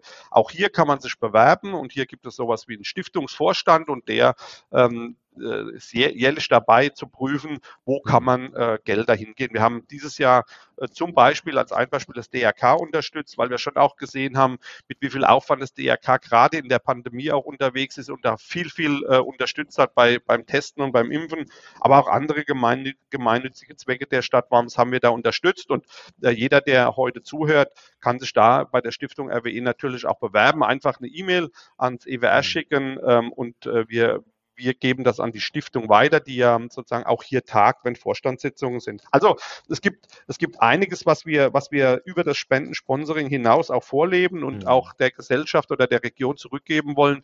Und wie ich vorhin gesagt habe, und das mit tollen Mitarbeitern, die dafür auch leben und die auch stolz sind, dass sie dann für EWR und äh, als EWR draußen auch auftreten können. Mhm. Ja, wir sind äh, im ersten Gefühl so rückblickend sehr weit und von dem Thema Festspiele weggekommen. Aber um die Brücke jetzt wirklich nochmal zu schlagen, auch an die Zuhörer da, Zuhörer da draußen, wenn ihr bei Jazz Joy seid, wenn ihr bei den Nibelungen-Festspielen seid, wenn ihr bei eurem Fußballverein vor Ort unterwegs seid und das Logo des EWRs seht, vielleicht wird euch jetzt ein kleines bisschen bewusster, wie unser kulturelles, unser sportliches, unser gesellschaftliches Zusammenleben überhaupt erst stattfinden kann, nämlich genau durch solche Unternehmen. Deshalb sage ich Dankeschön an den EWR-Vorstand Stefan Wilhelm, wünsche nochmal ganz viel Spaß bei den Festspielen und würde mich sehr darüber freuen, vielleicht in einer der nächsten Ausgaben von daheim in Rheinhessen uns nochmal ein paar Themen äh, vorzunehmen und das Ganze nochmal ein bisschen tiefer zu beleuchten. Sehr, sehr gerne, Herr Steiner, und vielen Dank ähm, für diesen Podcast. Zum krönenden Abschluss begrüße ich Thomas Laue, künstlerischer Leiter der Festspiele an meiner Seite. Herzlich willkommen im Podcast, Herr Laue. Ja, freue mich sehr dabei zu sein. Ja, Herr Laue, wir haben äh, schon mit einem Unternehmensvorstand der EWR AG gesprochen und einem Pressefotografen äh, schlaglichtartig auf die Nibelungen-Festspiele geschaut. Jetzt haben wir den künstlerischen Leiter hier im Podcast. Und meine vorherigen Gäste habe ich natürlich gefragt. Es gab eine thematische Änderung der Festspiele im Rahmen des Lutherjahres. Die fanden das super, die Idee. Gerade das EWR hat natürlich sehr, sehr positiv darüber gesprochen als, als Energieversorger aus der Region, der sehr, sehr lange die Festspiele auch schon fördert. Jetzt mal wirklich von einem aktiv Beteiligten an den Festspielen gefragt. Was erwartet denn das Publikum beim diesjährigen Stück Luther vor dem Kaiserdom? Naja, das lässt sich natürlich in einem Satz nicht sagen, aber es ist, äh, es gibt etwas, was ist wie jedes Jahr. Wir versuchen eine möglichst spektakuläre Inszenierung äh, auf den Platz vor dem Dom zu bringen. Es ist eine Uraufführung, das heißt etwas, was noch so nie gespielt worden ist. Und ähm, es ist Open Air, was natürlich immer bedeutet, dass man sowieso, wie es immer so heißt, im Pokal und Open Air hat man so seine eigenen Gesetze, das gilt immer auch fürs Theater. Was anders ist, ist eben unser Thema. Wir haben dieses Jahr Luther äh, als Thema und ich finde das äh, doppelt aufregend. Erstens ist es toll, äh, nicht jedes Jahr die Nibelungen zu machen, so sehr ich sie schätze, sondern einfach mal Luft zu holen und mal den Blick auf was anderes zu richten. Und zweitens ist das hier wirklich aufregend. Ich sitze jetzt gerade hier in dem alten Schlösschen im Halshofpark und gucke auf die Tribüne. Und ziemlich genau hier, wo ich jetzt sitze, hat vor 500 Jahren der Bischofssitz gestanden, in dem der Reichstag veranstaltet wurde, in dem Luther für vogelfrei erklärt wurde. Das heißt, wir sind tatsächlich in der Situation, dass wir hier vor Ort Geschichte erzählen, die historisch hier stattgefunden hat. Das ist schon ein sehr seltsames Gefühl und ein gutes Gefühl. Ja, und wenn man mal so ein bisschen hinter die Kulissen im wahrsten Sinne des Wortes blickt, es ist ja doch eine ganz, ganz große Änderung mit Blick auf das Thema. Wie läuft denn so, ein, so eine Entscheidung ab? Wie hat sich das denn der Hörer vorzustellen? Ich meine, klar, es war äh, jetzt auch gerade in Worms natürlich schon die letzten ein, zwei Jahre Thema, dass dieses Lutherjahr kommt. Aber dass man dann äh, Festspiele, die nun mal mit den Nibelungen über viele Jahre auch assoziiert wurden, ähm, eben auch auf das Thema Luther lenkt. Wo kam die Idee her? Äh, wie, wie läuft so eine Idee, wenn die verfolgt wird? Wird da kontrovers diskutiert? Sagen die einen, oh, um Gottes Willen? Oder wie haben sich das die Hörer vorzustellen? In diesem Fall ist das ja tatsächlich nicht vom Himmel gefallen, sondern es war ja immer klar, dass 1521 ein besonderes Jahr ist. Ähm, was Worms betrifft. Ähm, es gab noch mal einen leichten Zweifel für 2017, äh, äh, als das, glaube ich, das erste Mal so richtig besprochen wurde, weil da war ja schon mal ein Lutherjahr, nämlich der Anschlag äh, der Thesen in Wittenberg, die sich 500 Jahre liiert haben. Und da gab es so Stimmen, die gesagt haben, na ja, vielleicht ist das gar nicht so äh, wollen die Leute das dann gar nicht nochmal sehen, dass man sich nochmal mit Luther beschäftigt. Ja, und das ist doch eigentlich der zentrale Tag jetzt hier dieser Thesenanschlag an diese Kirchentür, der ja auch so nicht äh, stattgefunden hat in der Historie, wie wir inzwischen wissen, sondern auch eine Geschichte ist. Ähm, aber wir haben von den Festspielen äh, im Gespräch mit der Stadt und mit, mit, mit Nico Hofmann, dem Intendanten, Sascha Kaiser, der Geschäftsführer, wir waren uns eigentlich relativ schnell einig, dass wir sagen, doch, das, das macht total Spaß, weil, wie es eben sagt, weil es hier stattgefunden hat. Ja, wann hat man das schon mal, dass man da äh, so ein Theater genau an den Ort baut, wo das war? Und, ähm, und es ist ja wirklich auch trotzdem eine aufregende Geschichte. Und wir als Festspiele sind ja, es ist ja nicht in Stein gemeißelt, äh, dass wir immer das gleiche Thema machen müssen, nur weil wir es im Namen haben, sondern das ist hier eine sehr lebendige und, äh, und sich weiterentwickelnde Organisation. Und, und Theater ist ja immer Reaktion auf das, was gerade um einen herum passiert. Hm. Ganz, ganz spannendes Thema. Äh, hatten wir ja auch schon im Gesprächspart mit der EWR AG, wie letzten Endes sich auch so eine Marke, in dem Fall war es eben ein Unternehmen, definiert. Ähm, durch diese Öffnung für Luther hat sich ja sozusagen dann auch die Marke Nibelungenfestspiele ein wenig verändert, erweitert, ausgebaut, oder? Ja, ich glaube, die Marke bleibt ja bestehen. Wir haben ja weiter das äh, Label Nibelungenfestspiele sondern ich würde eher sagen, sie hat sich so ein bisschen erweitert oder sie hat ihre Kraft mhm. gezeigt. Ja? Also dass, mhm. dass sie so stark ist, ähm, dass sie, dass sie, dass man uns ja auch jetzt hoffentlich glaubt, dass wir nicht nur äh, diese eine Geschichte erzählen können in ganz unterschiedlichen Varianten, sondern dass wir überhaupt starke, große Geschichten hier live vor Ort erzählen mhm. können. Das ist ja eigentlich das, was die Marke ausmacht. Und dass wir, dass wir das so erzählen können, dass es die Leute ähm, thematisch, die heute leben, wirklich interessiert. Das ist mir immer sehr wichtig. Ähm, wir machen ja kein, wir sind ja kein, keine, Theater ist ja kein Museum, sondern es ist ja das Durchspielen mhm. von Geschichte und Geschichten für Menschen, die direkt davor sitzen, die mit ihren Gedanken und aus ihrer Welt dahin kommen. Und, ähm, und, und, und wir versuchen natürlich auch etwas mit diesen Menschen zu tun zu haben und nicht einfach so sagen, ach, das ist weit weg, das waren irgendwann mal diese Nibelungen-Geschichten die sind, was weiß ich, wie viele hunderte und tausende Jahre vorbei und jetzt werden die halt nochmal so vorgeholt. Sondern mir ist immer ganz wichtig, wenn wir auch mit Autoren sprechen und äh, über, über die Aspekte reden, nach denen wir jetzt diese Geschichte neu erzählen, dass es etwas mit uns heute zu tun hat. Und genauso ist es bei Luther auch. Also wir erzählen ja jetzt keinen musealen Lutherstoff, äh, hm. sondern wir versuchen ja rauszufinden mit dem, was wir da erzählen, was dieser Luther äh, 500 Jahre nach äh, dem Reichstag, der hier stattgefunden hat, noch mit uns heute zu tun hat, welche Auswirkungen er hatte, wie er das Denken verändert hat, was wir von diesem Denken heute noch wiederfinden. Und, und das ist wahnsinnig aufregend und ich finde es toll, dass das in Worms gelingt, das nicht in so einem kleinen Theater so, wo man sagt, man hat hier so 100 Leute, die sich dafür interessieren, ja. zu erzählen, sondern dass das wirklich groß, diese riesigen Tribüne, die ja im Normalfall 1400 Leute fasst, wirklich hm. populär und breit in der Stadt zu erzählen. Ja, Sie haben es gerade gesagt, normalerweise 14. Ja. Entschuldigung, ähm, Sie haben es gesagt, äh, normalerweise 1400 Menschen Abend für Abend auf der Tribüne im, im Schatten des Kaiserdoms.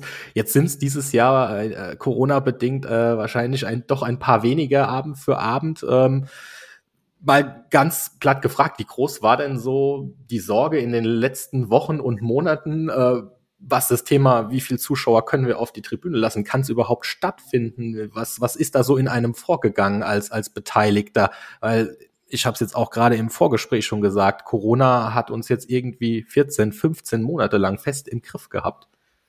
Ja, äh, und wir haben ja letztes Jahr die Erfahrung machen müssen, dass wir, dass wir das nicht stattfinden lassen konnten. Wir haben letztes Jahr ähm, so zwei Monate vor Probenbeginn, als das alles dann so richtig losging und hochkochte und die Zahlen stiegen und niemand so wusste, was genau passiert, ja damals absagen müssen, richtigerweise auch absagen müssen. Es wurden dann ja auch, waren dann ja auch für den Sommer letzten Jahres keine Veranstaltungen möglich, auch nicht Open Air. Und wir haben dieses Jahr wieder da gesessen ja. und, und im Frühjahr, wir waren uns, was die Entwicklung angeht, eigentlich relativ sicher, dass es nicht genauso sein würde wie im letzten Jahr, aber die Aufregung ist mhm. natürlich geblieben und auch die Verantwortung, die man spürt. So sagt, setzen wir jetzt diese, diese riesige Maschine, die das ja auch bedeutet, setzen wir die in Gang, ja. Also Schauspieler werden engagiert, Regisseure, mhm. Regisseure ein Team, ähm, äh, allein der Aufbau, der ja irgendwann auch ähm, beauftragt wird und dann auch losgeht, äh, hier von diesem Theater, was ja, was ja unglaublich groß ist, der ganze Backstage-Bereich, das ist ja äh, organisatorisch und auch von der Infrastruktur ja ein riesiger Aufwand. Und irgendwann gibt man Geld aus und, äh, und, ja. und dann hat auch eine Verantwortung für den ökonomischen Zustand äh, dieser Festspiele. Aber man, mhm. man lädt ja auch Leute ein, hierher zu kommen und man, man sagt ja, wir werden irgendwann nicht nur Schauspieler da haben, sondern wir werden irgendwann auch Leute da haben, für die wir auch verantwortlich sind. Das ist schon etwas, was uns äh, sehr beschäftigt hat im letzten halben Jahr und auch immer noch beschäftigt, ehrlich gesagt. Ja, also wir haben, ähm, jetzt ist es wieder ein bisschen, bisschen besser, aber als wir die Indoor-Proben gemacht haben, wir fangen ja immer erstmal an, im Raum zu proben, haben wir uns nach, nach, nach, nach diesen 14 Monaten gefragt, was dürfen wir jetzt eigentlich, ne? wie nah dürfen sie Schauspieler kommen, da gibt es sehr klare Kriterien, mhm. was, was teilweise vollkommen widersinnig gegen jeden Instinkt eines Schauspielers ist, der sagt, ich möchte diesen Menschen jetzt nahe kommen, ich möchte ihn berühren. Und dann sagt, dann, dann, dann muss plötzlich jemand aufspringen und sagt, stopp, du darfst jetzt nicht näher ran als 1,50 Meter. Das sind ganz seltsame Probenbedingungen, die auch ein bisschen gespenstisch sind, die manchmal auch auf die Stimmung schlagen. Aber äh, es ist dem, dem ganzen Team zu verdanken, dass hier sehr eng zusammengewachsen ist, also eng mit 1,50 Meter Abstand, ähm, dass da trotzdem irgendwie eine gute Atmosphäre entstanden ist. Und das hört nicht auf. Das ist jetzt Open Air ein bisschen besser, ne, weil wir in der frischen Luft sind. Das ist ja unser Vorteil. Mhm. Ähm, aber wir, wir haben natürlich Einschränkungen und äh, Sie haben es gesagt, schon bei der, bei der, bei dem, der Anzahl der Menschen, die auf der Tribüne sitzen, äh, haben wir kalkuliert äh, mit, mit weniger. Wir haben dann bis vor aber letzte Woche sind wir davon ausgegangen, dass wir wahrscheinlich so ungefähr 500 Menschen auf die hm. Bühne setzen können. Das wäre dann etwas mehr als ein Drittel, was nicht so viel ist, auch wenn 500 erstmal viel klingt. Ja.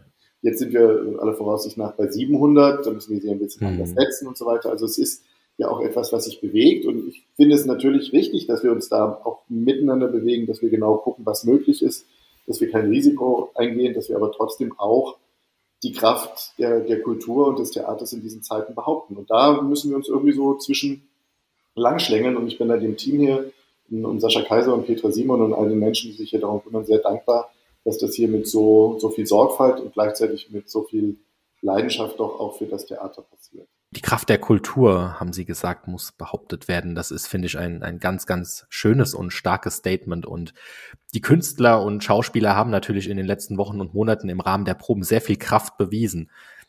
Thema Proben, aber auch Thema Festspiele würde mich als in Anführungszeichen wirklich jetzt äh, Laien, was das Schauspiel und das Theater angeht, aber sicher auch viele Hörer interessieren.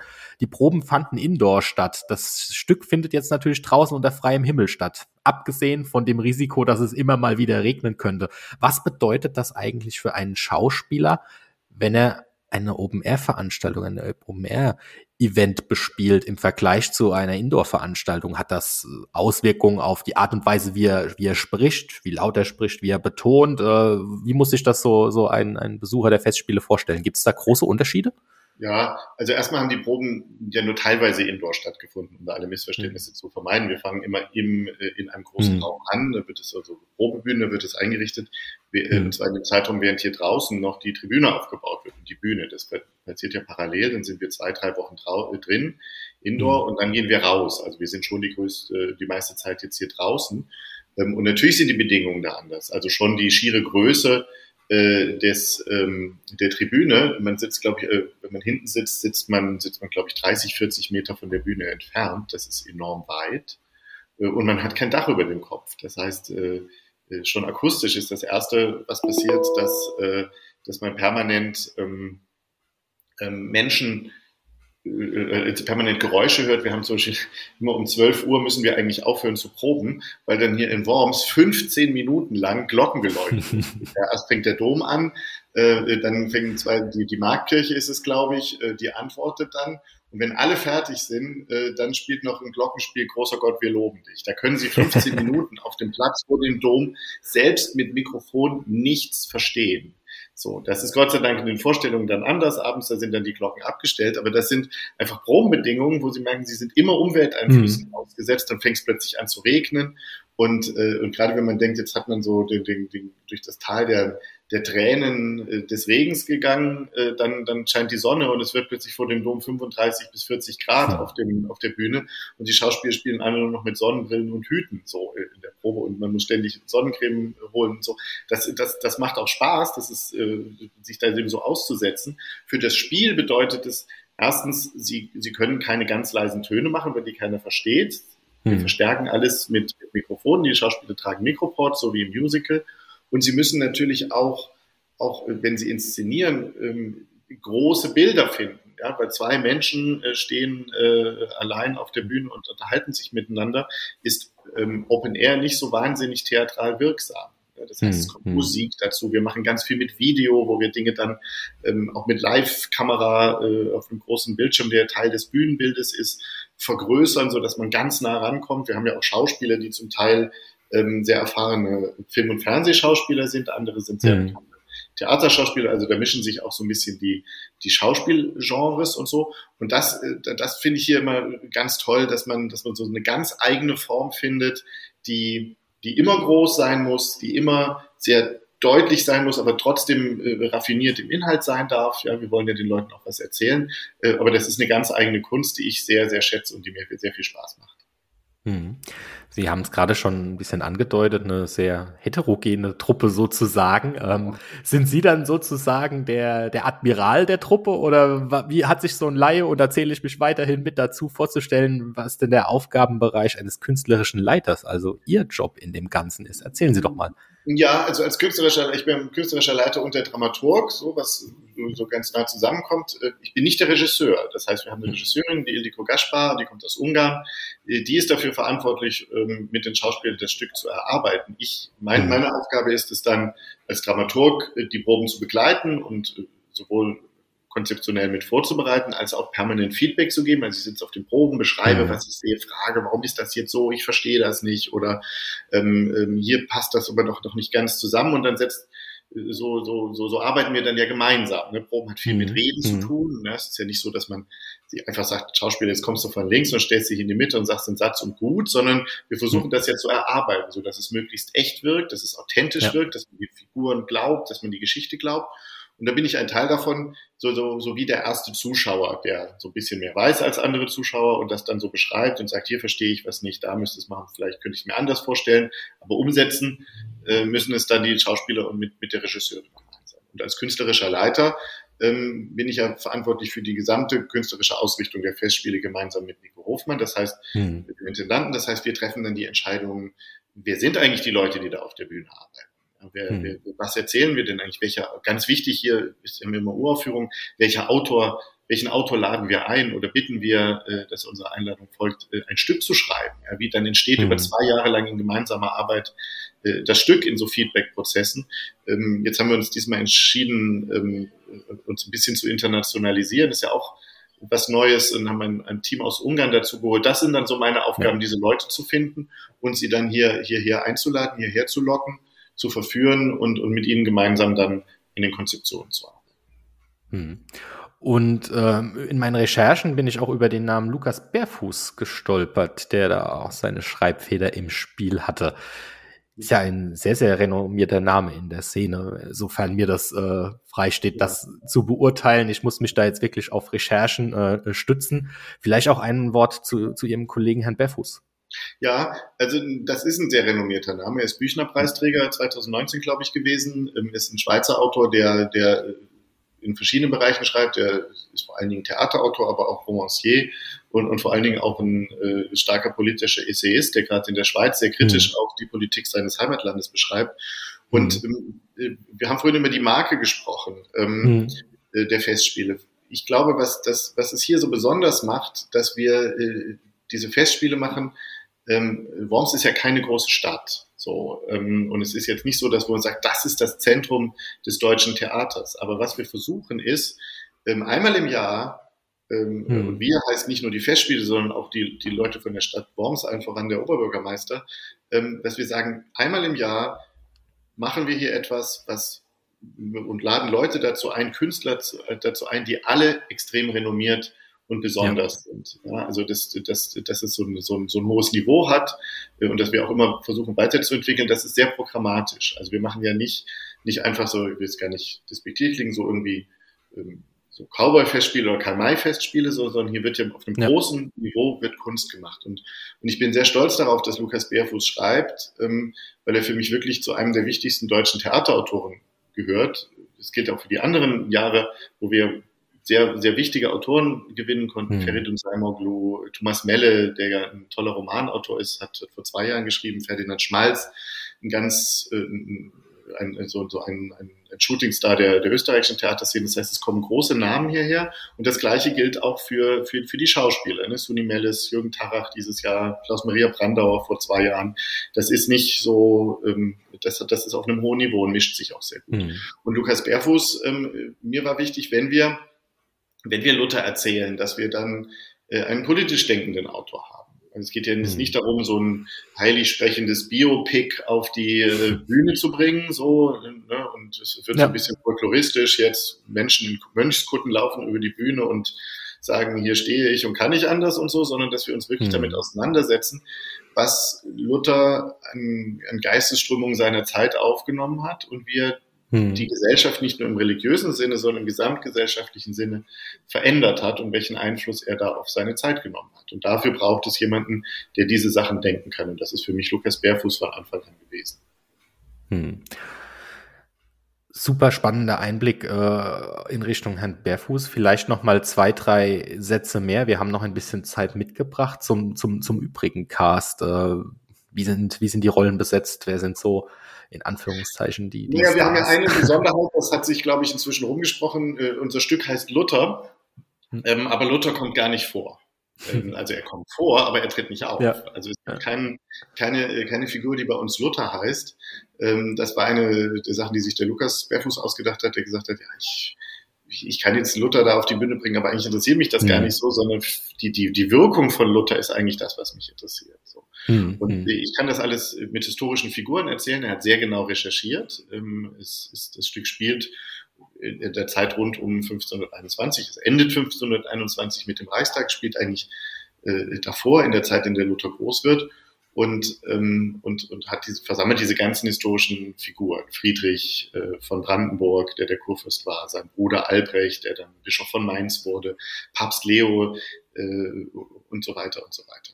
Und jetzt äh, haben wir das besetzt und wie immer, ähm, wir haben ja kein festes Ensemble, sondern wir laden jedes Jahr Leute ein, mhm. hierher zu kommen. Das ist ja auch, hat sie ein bisschen rumgesprochen, dass man hier gut arbeiten kann und dass, dass es hier auch toll ist. Ähm, und jetzt äh, haben wir mit der Regisseurin dann gemeinsam sehr genau gesucht, sehr lange gecastet, wie man das nennt. Und die hat gesagt, ja, aber ich will das ein bisschen anders auch besetzen. Ähm, nicht die mhm. Rollen, alle, es, gibt ja eigentlich nur zwei Frauenrollen. Ich will aber viel mehr mit Frauen besetzen und auch so ein bisschen dagegen besetzen. Deswegen spielt jetzt zum Beispiel Suni Mellis, die man auch sowohl mhm. von, großen Theaterproduktionen als auch von dem Fernsehen kennt, die spielt jetzt Papst Leo.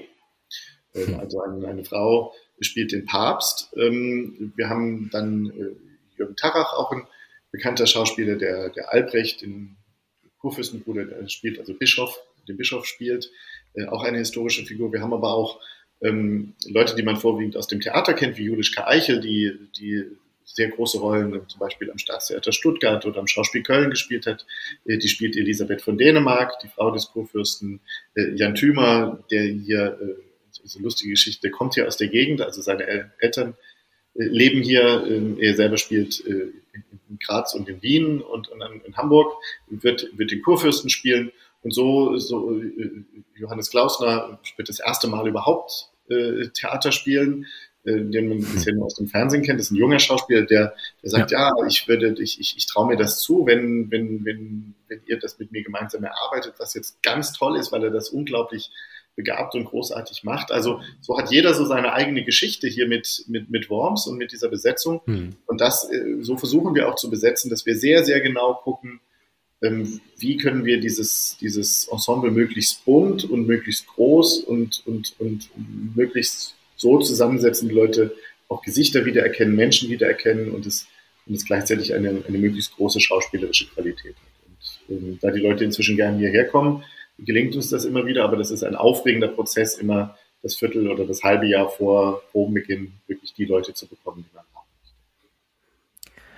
Ja, also ich persönlich bin auch äh, sehr, sehr gespannt, wie die diesjährige Aufführung der Festspiele mit Luther im Blickpunkt laufen wird, weil bisher auch jedes Jahr, mit Ausnahme des letzten Jahres, äh, mindestens einen Abend in, in Worms im Heilshof Park und rund um den Dom, einmal als Zuschauer privat, aber auch ganz oft bei der Mädchenprobe vorab. Ähm, ich hoffe, dass das auch dieses Jahr für mich persönlich sich realisieren lässt. Also mit dem Privatticket wird es, glaube ich, eher schwierig, aber die Medienprobe habe ich mir schon so ein bisschen auf die Fahne geschrieben, dass ich die gerne mitnehmen möchte.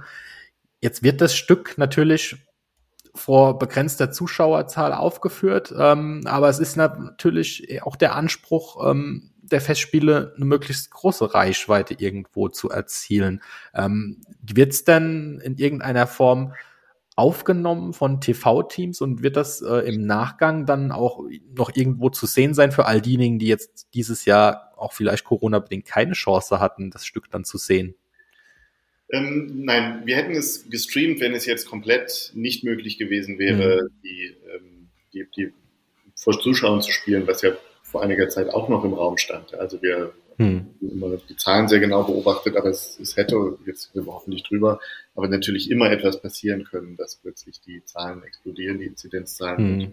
und, und, Veranstaltungen vor Live-Publikum nicht mehr möglich sind. Dann hätten wir, äh, was, was mit erheblichen Kosten verbunden gewesen wäre, bei der Größe der Bühne, äh, das wahrscheinlich gestreamt und, und, und gesendet einmalig. Hm. Ähm, jetzt werden wir es nicht aufzeichnen, ähm, und streamen können. Ähm, ich glaube auch, dass es, dass die, dass momentan alle ein bisschen satt sind von diesen ganzen Streaming-Formaten, wo Theater äh, ja eigentlich immer so tut, als wäre es Fernsehen und es ist aber nicht Fernsehen. Ich weiß, was das mhm. heißt. Ich bin ja Nick Hofmann sowohl im Theater als auch in der Fernsehbranche unterwegs.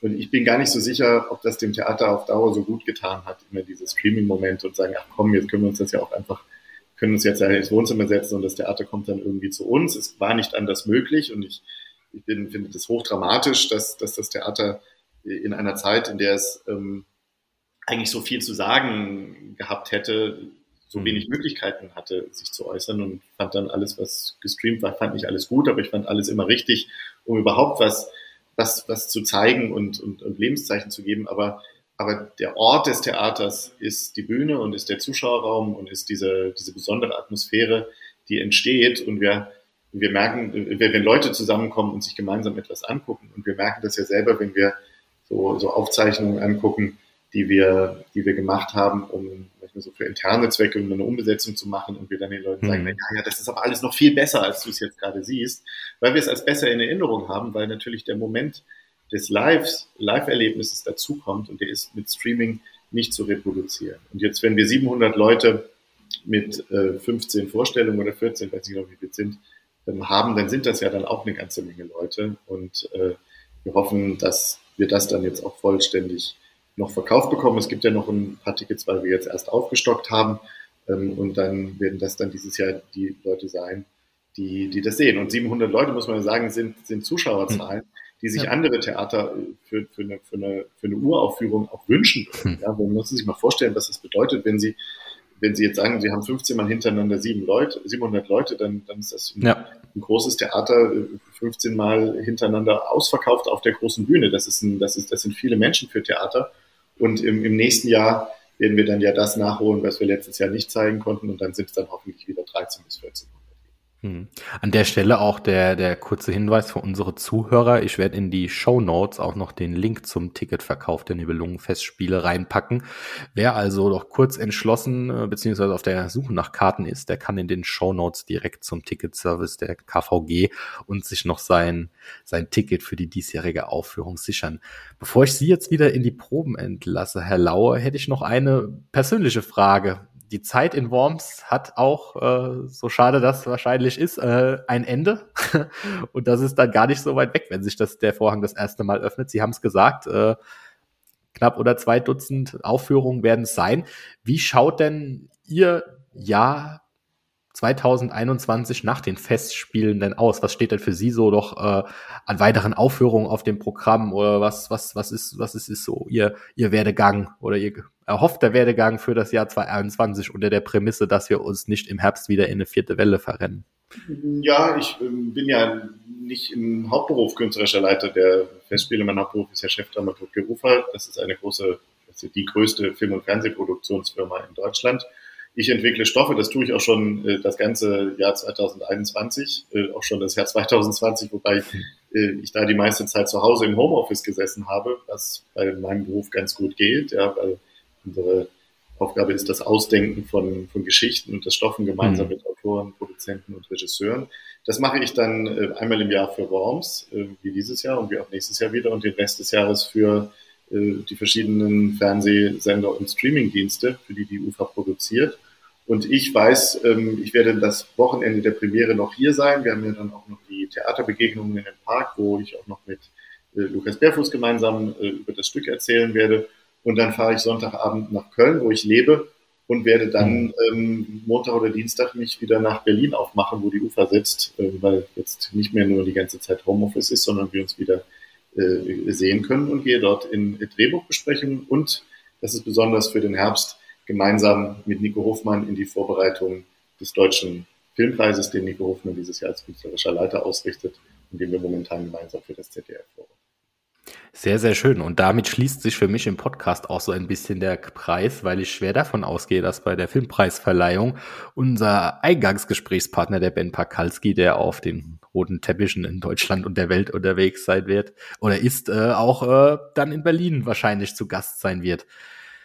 Ganz spannende Einblicke aus drei verschiedenen Blickwinkeln auf die Nibelungen-Festspiele Worms.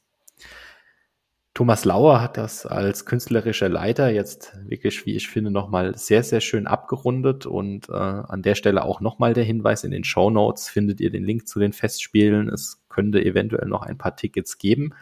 Ich sage vielen lieben Dank an Thomas Lauer, aber auch meine beiden vorherigen Gesprächspartner für diesen ganz spannenden Podcast äh, daheim in Rheinhessen, Blickpunkt Nibelungen Festspiele.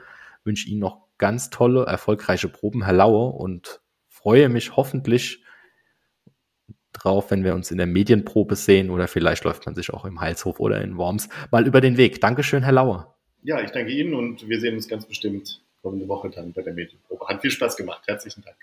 Danke, danke. Und mir bleibt zum Abschluss des Podcasts daheim in Rheinhessen nur noch zu sagen, wenn euch der Podcast gefallen hat, dann lasst ein Abo da, wenn ihr das noch nicht getan habt. Und wenn es euch ganz doll gefallen hat, schickt den Podcast auch bitte an eure Freunde und Familie weiter. Wir möchten wachsen. Wir möchten die Themen weiterhin aus verschiedenen Blickwinkeln betrachten und ausführlich besprechen, wie wir das heute getan haben. Das war die 28. Ausgabe von Daheim in Rheinhessen, ein Podcast der VM Verlagsgruppe. Dankeschön.